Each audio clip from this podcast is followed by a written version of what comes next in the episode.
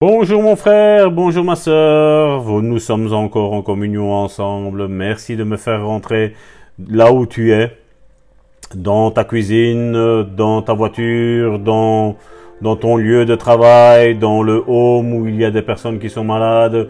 Je rends grâce à vous, mes frères et mes sœurs, et attendez-vous aujourd'hui au miracle où vous allez être guéris, où vous allez ressortir des liens de, l'esclavage que Satan vous avait, euh, vous avait attaché. Aujourd'hui, je vais vous délier, mes enfants. Soyez puissamment bénis. C'est le serviteur Salvatore Gentile depuis la Belgique.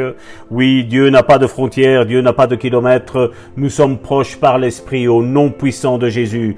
Aujourd'hui, 16 décembre, Romains chapitre 5, verset 17, nous avons lu hier, nous disait, si par l'offense d'un seul, la mort a régné pour, par lui seul, à plus forte raison, ceux qui reçoivent l'abondance de la grâce et du don de la justice régneront-ils dans la vie par Jésus-Christ lui seul? Romains chapitre 5 verset 17.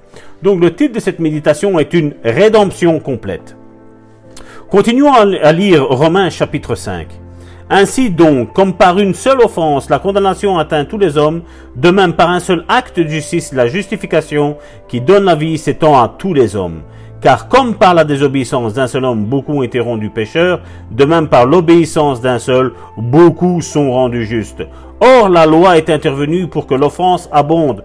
Mais là où le péché a abondé, la grâce a surabondé, afin que comme le péché a régné par la mort, ainsi la grâce règne par la justice pour la vie éternelle, par Jésus-Christ, notre Seigneur Jésus-Christ.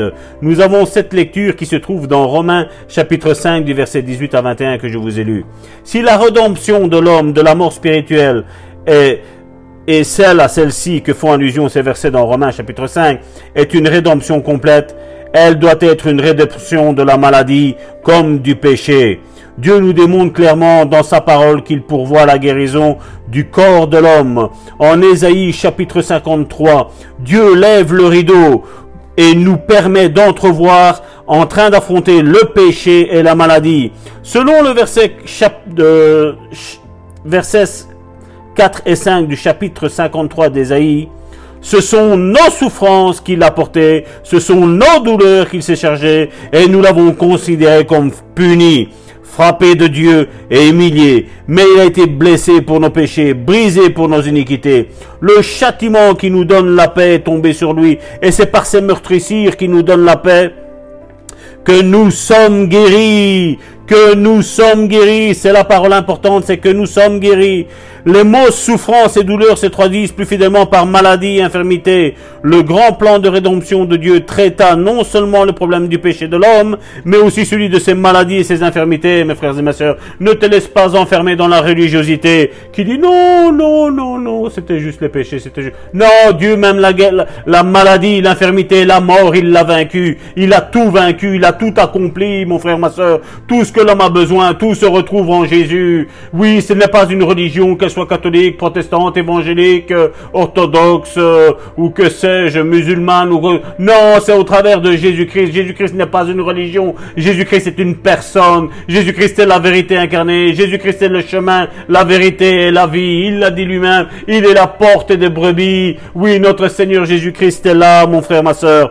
Alors une bonne déclaration pour toi aujourd'hui. Une bonne déclaration. Jésus a porté mes maladies et mes infirmités et a payé ma guérison par sa mort. Son ensevelissement et sa résurrection, afin que je puisse bénéficier de la santé et de la guérison. Jésus a accompli le grand plan de rédemption afin de me délivrer esprit, âme et corps. Je suis totalement guéri. Vas-y, fais un signe comme si tu casses ces chaînes, mon frère, ma soeur. Comme si tu es délivré de ces chaînes. Maintenant, au nom de Jésus, les chaînes qui t'enchaînaient sont tombe en poussière au nom puissant de Jésus-Christ, mon frère, ma soeur. Oh, sois béni. Oh, que je suis heureux. Oh, mon esprit est dans la joie. Oh, Ouh, mon esprit est dans la joie. Mon esprit est dans la joie parce qu'aujourd'hui, quelqu'un a compris ce qu'était le plan de rédemption de Jésus-Christ pour sa vie. Oh, sois béni, sois béni, mon frère, ma soeur. Et demain, nous allons nous retrouver pour un autre jour glorieux.